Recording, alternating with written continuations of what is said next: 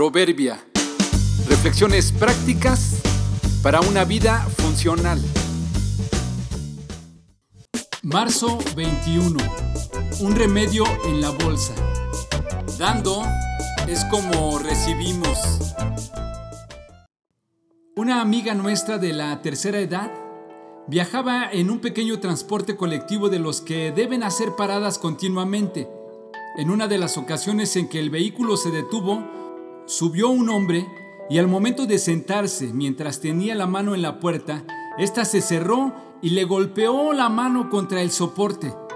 Una vez que logró zafarse, el hombre, muy avergonzado y adolorido, comenzó a quejarse y sobarse con la otra mano para aminorar el dolor. Ninguno de los pasajeros supo qué hacer para ayudarle. Solo nuestra amiga intentó apoyarlo tratando de revisarle la mano.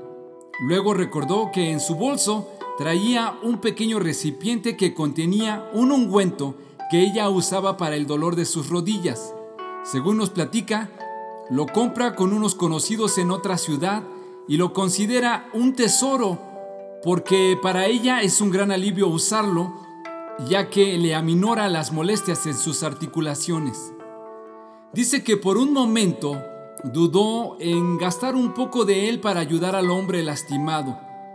Luego de vacilar en hacerlo o no, lo sacó y le ofreció una porción diciéndole que se diera un sencillo masaje en el lugar del golpe. Después de algunos minutos, el hombre quedó sorprendido de la mejoría que estaba sintiendo y le preguntó ¿dónde podía obtener uno para seguir usándolo? De principio, ella pensó en decirle que no era posible obtenerlo porque no se conseguía en la ciudad. Después pensó en regalárselo, pero ella se quedaría sin alivio para sus rodillas.